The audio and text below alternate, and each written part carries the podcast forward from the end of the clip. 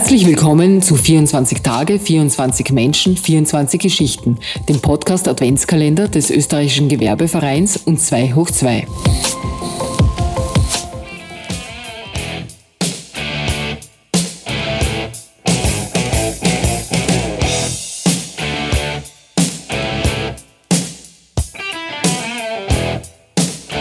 Herzlich willkommen bei 24 Tage, 24 Menschen, 24 Geschichten. Mein Name ist Sascha Ladurner und wir starten nun gemeinsam in diesen Freitag, den 23. Dezember. Heute sprechen wir mit dem ehemaligen Weltklasse-Volleyballer Clemens Doppler. Seine Erfolgsbilanz kann sich mehr als sehen lassen. 123 Top-10-Platzierungen auf der World Tour. Viermal für die Olympischen Spiele qualifiziert, dabei in Peking 2008 und Rio de Janeiro 2016 jeweils ins Achtelfinale vorgedrungen Zweimal ist er Europameister geworden und bei der Heim-WM 2017 auf der Wiener Donauinsel wurden er und sein Partner Alexander Horst erst im Finale gestoppt und sie haben dort die Silbermedaille für Österreich geholt. Soweit so gut hat Clemens Doppler aber noch etwas geschafft, was nicht jedem Spitzensportler einfach gelingt. Denn nach der Karriere im Sandkasten hat er Flipflops und Badehose gegen einen Anzug eingetauscht und ist seither erfolgreich als Führungskräftecoach und Keynote-Speaker auf den Bühnen im deutschsprachigen Raum unterwegs. Er hat nicht nur einen MBA gemacht, sondern besitzt auch noch ein Diplom für Trainings- und Sportmanagement und Vortragender auf der FH Burgenland ist er darüber hinaus auch noch. Wie er es geschafft hat, den Wandel vom Profisportler zum Business-Profi zu vollziehen und welche Learnings er aus seiner Karriere gezogen hat, das erzählt er uns im folgenden Interview. Viel Spaß beim Zuhören.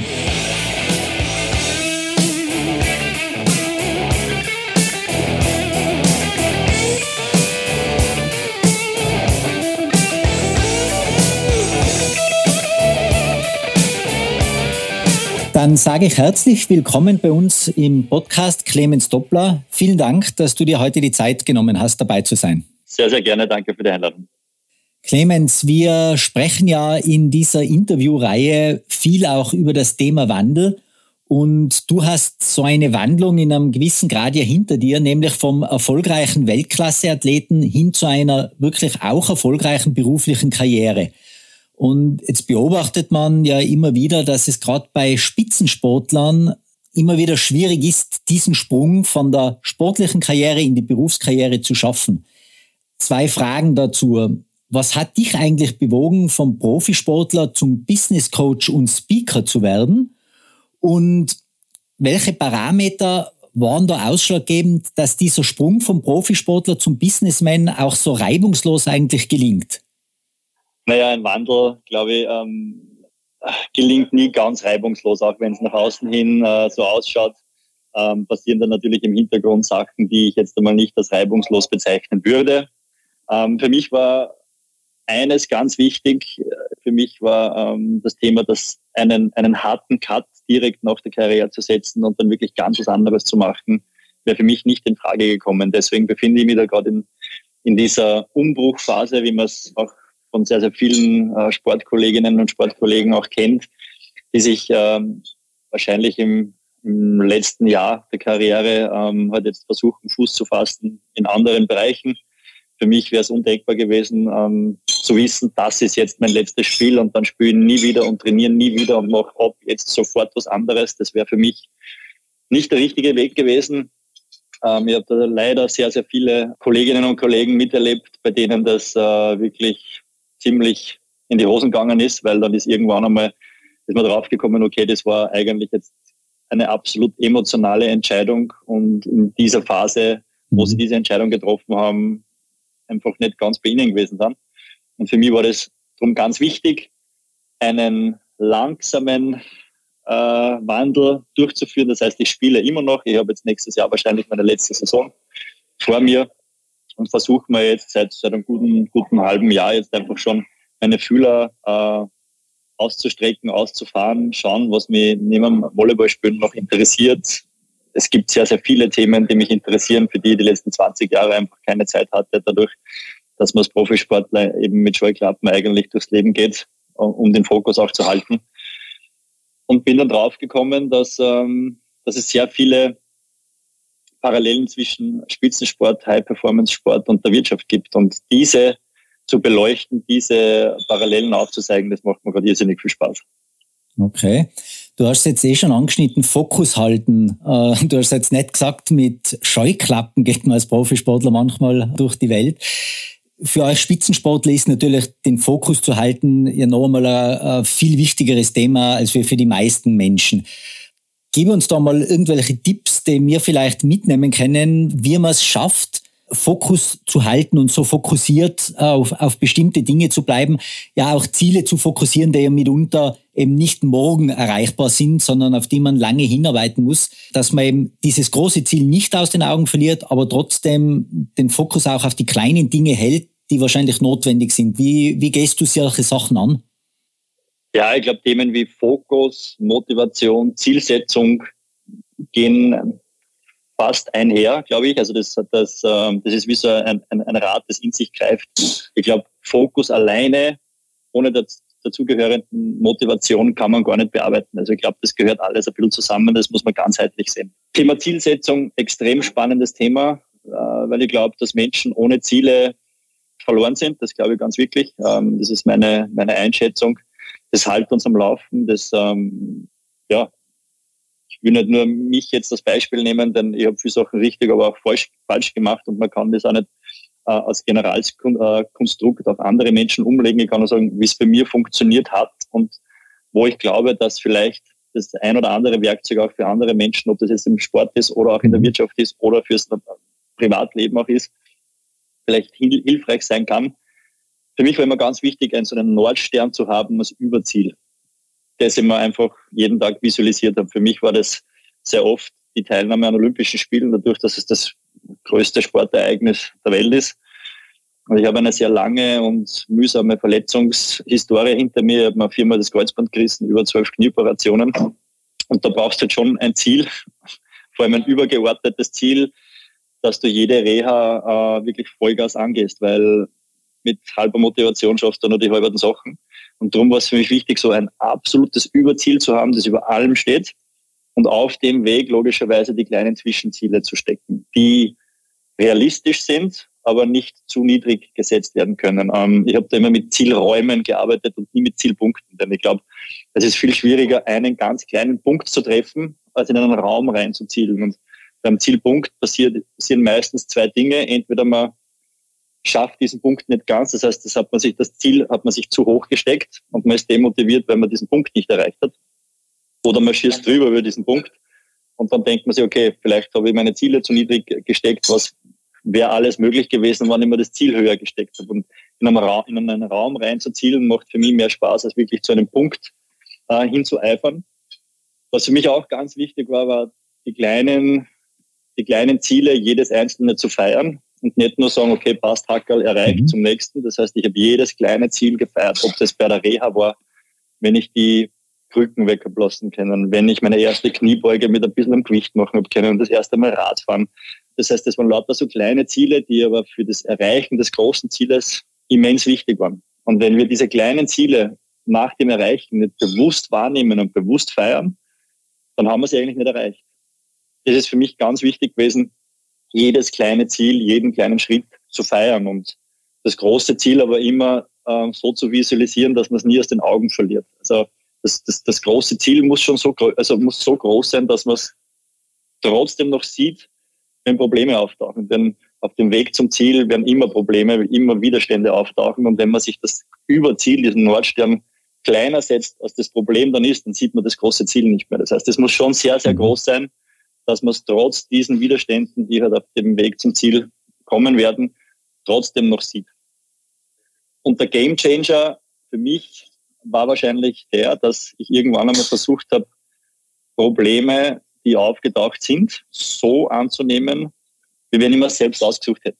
Denn ich glaube, ein Riesendrama an unserer Gesellschaft ist, dass wir immer denken, warum passiert das gerade mir? Warum kann es nicht einen anderen treffen? Ich bin so arm, warum, warum, warum? Sehr oft scheitern wir aber nicht an dem Problem selber, sondern eigentlich scheitern wir sehr oft an unseren Vorstellungen, wie eine Situation sein muss. Das heißt, oft ist es eine Situation und gar kein Problem. Aber wir kommen dann mit dem Etikettproblem hin und picken das Etikettproblem auf eine Situation, die eigentlich vielleicht nur eine Situation ist. Wir haben aber eine gewisse Vorstellung von der Situation, wie sie sein muss. Und wenn sie nicht so ist, sagen wir, das ist ein Problem. Da redet man von den hausgemachten Problemen. Und irgendwann nach der dritten Kreuzbandverletzung habe ich mir überlegt, okay, wie, wie schaffe ich diese Reha jetzt? Und dann habe ich mir einfach überlegt, okay, dieses Problem hat man ich selbst erst ausgesucht. Was nämlich dann passiert ist, dass man mit diesem Problem ganz anders umgeht. Wenn man sagt, okay, das hat man ich ausgesucht, her damit, wie löse ich dieses Problem jetzt? Also wenn man sagt, warum passiert schon wieder mir? Warum ist es jetzt schon genau jetzt wieder zu diesem blöden Zeitpunkt? Warum passiert das? Und das hat einen riesen, riesen äh, Impact gehabt auf, auf, einer, auf einer lösungsorientierten Ebene, dass ich weggegangen bin von der problembehafteten Orientierung hin zu einem lösungsorientierten Weg. Und das hat wirklich sehr, sehr viel verändert in meinem Leben. Äh, prinzipiell ja äh, ein sehr guter Ansatz. Ich stelle mir es jetzt nur gerade irgendwie sehr schwierig vor, wenn du das jetzt so sagst wie zum Beispiel eine Kreuzbandverletzung, dass man da tatsächlich hergeht und, und dann eben so sagt, das habe ich mir jetzt ausgesucht. Wie setze ich da mein Mindset quasi um oder welchen Schalter muss ich denn da umlegen, dass ich das auch mental so schaffe? Weil ich glaube, kein Spitzensportler, auch kein normaler Mensch sucht sich ja eine Kreuzbandverletzung zum Beispiel wirklich aus, um, um sich ja, eine Challenge zu geben. Da gäbe es ja ganz andere Sachen, die man wahrscheinlich äh, lösen wollen würde wenn man sich aussuchen kann. Erklär mir das noch einmal ein bisschen, was da wirklich dann dein Mindset ist bei, bei so einer Sache, wie, wie man sich das so, unter Anführungsstrich jetzt schön redet, dass man das als, ja, als lösungsorientierten Ansatz dann sieht. Ja, ich glaube, du hast gerade ein richtig wichtiges Wort gesagt, und zwar ist es die Challenge. Mir bringt es nichts nach der dritten Kreuzbandverletzung, wenn ich weiß, okay, ich bin ein Mensch wie jeder andere, ich habe vielleicht als Spitzensportler andere Zugänge zu Reha-Kliniken, zu guten Ärzten, zu guten Physios, das schon, aber ein Kreuzband dauert bei mir genauso lang wie bei jedem anderen, dass, in den Knochen, in das, dass das Kreuzband in den Knochen einwächst. Es bringt aber nichts vom Mindset her und von, von der Zielsetzung her, wenn ich lange mit einer Situation hadere. Es bringt aber schon was, wenn ich eine Situation so schnell wie möglich versuche zu akzeptieren und dann die ersten Schritte in die Richtung gehe hin zu einer lösungsorientierten äh, Sicht und weg von einer Problem behafteten Sicht.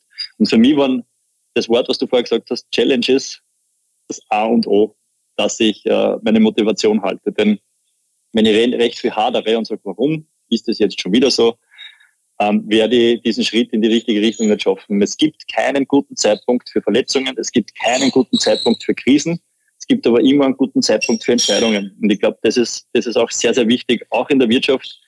Das sieht man immer wieder, die richtig erfolgreichen Menschen treffen sehr oft nicht richtige, weil es ist immer die Frage, gibt es richtige oder falsche Entscheidungen, aber sie treffen Entscheidungen in Situationen, wo es schwierig ist, für viele andere Menschen Entscheidungen zu treffen.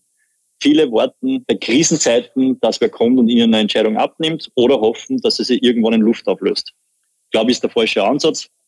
Ich glaube, dass man Entscheidungen treffen muss, denn was passiert mit einer getroffenen Entscheidung? Man kommt ins Handeln. Und um nichts anderes geht es bei Verletzungen. Man muss weg von dieser Situation, wo man nicht sein mhm. muss, hin zu einer Situation, wo man selbst proaktiv ins Handeln kommt. Und das war für mich immer das Wichtigste. Und ich bin leichter ins Handeln gekommen, wenn ich mir vielleicht ein bisschen mit schön geredet, wie du vorher richtig gesagt hast, aber wenn man ich eingeredet habe, okay, ich glaube nicht an Schicksal, also glaube mir vorweg, ich glaube nicht, dass alles aus einem bestimmten Grund passieren muss, das glaube ich überhaupt nicht. Aber ich glaube schon, dass wenn wir Dinge so annehmen, wie sie sind und sagen, okay, was will diese Situation mir jetzt lernen und welche Lehren kann ich aus dieser Situation ziehen, dass man einen anderen Bezug zu dieser Situation, zu diesem Problem hat, als wenn man sagt, okay, pff, ja, schauen wir mal, ob es funktioniert. Das glaube ich schon. Und ich bin 100% überzeugt, dass ich ohne meine Verletzungen mich nicht so entwickelt hätte, menschlich oder sportlich, wie ich mich entwickelt habe. Ich habe mit mit 37 äh, nach all meinen Verletzungen meinen größten sportlichen Erfolg eingefahren. Und ich glaube nicht, dass ich in einem WM-Finale gestanden wäre, hätte ich eine verletzungsfreie Karriere hinter mir. Ganz sicher nicht. Mhm. Spannend. Clemens, du bist ja noch nicht ganz am Ende deiner Karriere. Du hast es eh gerade vorher gesagt, also du willst äh, nochmal zumindest diese Saison noch spielen. Wie glaubst, dass sich das entwickelt? Wirst du den Spitzensport vermissen, wenn du nochmal nimmer hast? Oder bist dann vielleicht sogar schon froh, dass quasi diesen stressigen Teil dann hinter dir hast? Oder ist die Erfahrung, die du bis jetzt gemacht hast, das Businessgeschäft eh auch gleich anspruchsvoll ist, sage ich jetzt mal, wie Spitzensport, nur halt auf einem, in einem anderen Segment? Gib uns da mal einen Einblick, weil du ja wirklich parallel gerade beide Welten siehst. Sehr gute Frage. Werde ich den Spitzensport vermissen? Ja, ich glaube schon. Er ist seit 25 Jahren wahrscheinlich der größte Teil meines Lebens neben meiner Familie. Ähm, hab wahrscheinlich hätte ich niemals diese Situationen, diese Emotionen erlebt, äh, wäre kein Spitzensportler geworden. Aber es hat sich natürlich schon ein bisschen was geändert. Also ich spiele jetzt, ich habe einen Schnitt gehabt von den letzten 20 Jahren von 240 Tagen, die ich nicht in Österreich war. Ähm, 20 Jahre lang. Ich habe zehn Jahre lang in Rom gelebt, weil unser Trainer von dort war. Wir haben monatelang in Rio trainiert so wie im Leben alles, äh, so wie du vorher richtig gesagt hast, einen Wandel durchläuft, durchläuft es auch einen Wandel. Und in der Sekunde, der ich mich gegen eine weitere Olympia-Qualifikationsphase entschieden habe, war für mich klar, ich muss nicht mehr alle Turniere spielen, ich muss nicht mehr 240 Tage im Jahr äh, im Ausland sein. War achtjährige Tochter, ich habe mehr oder weniger fast gleich viele Geburtstage mit ihr gefeiert, wie ich versäumt habe. Und irgendwann stellt man sich halt die Prioritätsfrage. Und dadurch, dass ich jetzt keine Olympiaperiode mehr, Anführungszeichen, mir antun muss, kann ich mir die Turniere aussuchen, wo ich spiele. Und jetzt spiele ich halt in Österreich alle Turniere, ausgewählte internationale, aber bin zum Beispiel nicht mehr am Stück drei Monate, äh, drei Wochen weg oder einen Monat weg. Das, das nicht mehr. Das heißt, das, das habe ich vorher gemeint, auch mit langsamen Auslaufen lassen der, der sportlichen Karriere. Das, das macht mir irrsinnig viel Spaß. Ich trainiere noch sehr, sehr gerne. Also es gibt vielleicht zehn Tage im Jahr, wo ich sage, heute kann ich nicht trainieren. Das heißt, diese, dieses Training ist für mich immer noch Motivation. Da redet man von einer autotelischen Motivation, wo das, das Tun an sich gleichzeitig Motivation ist. Das heißt, da mhm. bin ich zum Glück die, auf die Sonnenseite der Medaille gefallen, dass ich mich nicht extra motivieren muss, um trainieren zu gehen. Ich glaube, sonst würde ich es auch mit 42 jetzt nicht mehr machen. Aber man macht es nur Spaß. Es ist wirtschaftlich nur so, dass ich sage, es macht Sinn. Die Familie steht dahinter. Und ähm, das waren diese vier, fünf Säulen, die für mich wichtig waren. Wenn die diese Säulen noch sind, dann spiele ich noch weiter. Aber ähm, du hast schon recht, dass es in der Wirtschaft sehr, sehr viele Ähnlichkeiten gibt im Spitzensport. Und bei meinen Vorträgen zum Beispiel, bei meinen Seminaren geht irrsinnig viel Vorbereitungszeit drauf. Das vergleiche ich immer so mit, mit so einem Training für irgendeinen großen Wettkampf. Es ist halt ein komplett anderes Metier für mich, wo ich extrem unsicher am Anfang war, weil Spitzensport habe ich gewusst, okay, ich stelle mir einen Beachvolleyballcourt und habe ungefähr eine Ahnung, wie es funktioniert. Und dann komme ich zu meiner ersten Keynote vor 450 Menschen, das werde ich nie vergessen. Und ich habe wirklich einen Schüttelfrost gehabt und, und war nervös, Schnappatmung, weil man gedacht habe, okay, das ist eine Bühne mit 450 Menschen im Raum, die erwarten jetzt, dass ich irgendwas abliefert. Und ich war aber in dieser Sache nicht so im Selbstvertrauen unterwegs, wie ich beim Sport unterwegs war. Und das war eine, so eine geile Erfahrung eigentlich, dass man mit 42 immer noch dazulernen kann, immer noch neue Emotionen irgendwie ausschütten kann. Und nach diesem Vortrag, der mir wirklich gut gelungen ist, habe ich gewusst, das ist genau meins. Das taugt mir. Ich liebe es, Menschen jetzt nicht zu entwickeln, aber kleine Werkzeuge mitzugeben auf Bau, auf, auf, in den Baukasten, den eh jeder schon hat, wo sie sagen, okay, selbst wenn der Vortrag Ihnen nicht gefallen hat, aber dieser eine Satz, den nehmen wir mit dann habe ich schon alles erreicht, was ich eigentlich erreichen will, weil um das geht es eigentlich, dass man Leute hin und wieder die Augen öffnet und sagt, schaut her, so könnte es vielleicht gehen. Probiert das einmal, vielleicht macht, gibt es euch irgendeinen Impact in euer Leben. Und das, die Resonanz ist eigentlich ganz gut und das macht mir irrsinnig viel Spaß, äh, so mit Menschen zu arbeiten. Und die Begeisterung hört man auch. Und ich glaube auch unsere Hörerinnen und Hörer und auch ich, wir nehmen heute mit Sicherheit einiges mit aus diesem Gespräch. Clemens, aber bevor ich jetzt äh, ganz zum Ende komme, morgen kommt ja das Christkind. Wenn du jetzt noch einen Wunsch frei hättest, was würdest du dir wünschen? Klassiker, meine, meine Tochter sagt immer, ich würde mir zehn Wünsche wünschen. Sage ich jetzt nicht. Ähm, ich, ich, ich, ich würde mir wünschen, in weniger turbulenten Zeiten zu leben, wenn ich ehrlich bin. Ähm, dadurch, dass ich es gewohnt bin, die letzten 20 Jahre immer so einen strukturierten Vierjahresplan zu haben, war immer, meine Karriere war immer vier Jahre geplant, weil wir haben gewusst, okay, in den nächsten vier Jahren sind die Olympischen Spiele, wie schaut's aus? Wir müssen so planen, am Anfang äh, langsam reinkommen, dann irgendwann Weltranglistenpunkte sammeln und dann müssen wir am Tag X halt funktionieren. Das kann man jetzt fast nicht mehr, weil man weiß nicht einmal, was in drei Monaten eigentlich passiert. Es passieren gerade so wahnsinnig schlimme Sachen auf der Welt, dass, dass man eigentlich immer nur die schlimmen Sachen sieht und die guten vergisst. Und diese Planungssicherheit, die ich gewohnt war in den letzten 20, 25 Jahren zu haben, die hat man aktuell nicht. Ich will mich jetzt nicht als super strukturierten Menschen bezeichnen, aber so eine bisschen Struktur im Leben, glaube ich, gibt uns allen Sicherheit und ich glaube, dass diese Struktur auch vielen Menschen fehlt, inklusive mir, dass man nicht sagen kann, hey, und in fünf Jahren wissen wir, dass unser Leben ungefähr so ausschauen wird, wenn alles gut geht. Das gibt's nicht, weil in zwei Monaten wissen wir nicht, wie es eigentlich weitergeht. Und das ist so ein, dieses Vakuum, das man gerade nicht so taugt. Das heißt, das würde man wünschen, vielleicht wieder in, in unter Anführungszeichen normaleren Zeiten unterwegs zu sein. Dann wünschen wir uns, dass dieser Wunsch in Erfüllung gehen möge, weil ich glaube, da sprichst du sehr vielen Menschen aus dem Herzen. Lieber Clemens, ich möchte mich sehr, sehr herzlich bei dir bedanken für dieses wirklich äh, interessante und äh, ja, äußerst auch motivierende Gespräch, nämlich. Ähm, also mir hat das jetzt wahnsinnig viel Spaß gemacht, äh, dir zuzuhören. Ich wünsche dir und deinen Lieben noch frohe Weihnachten, erholsame Feiertage hoffentlich und selbstverständlich auch ein sehr, sehr erfolgreiches Jahr 2023, sportlich wie auch beruflich. Danke, dass du dir die Zeit genommen hast für uns.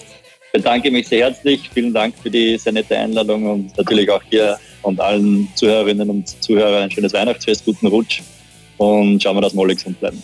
Liebe Grüße, Team.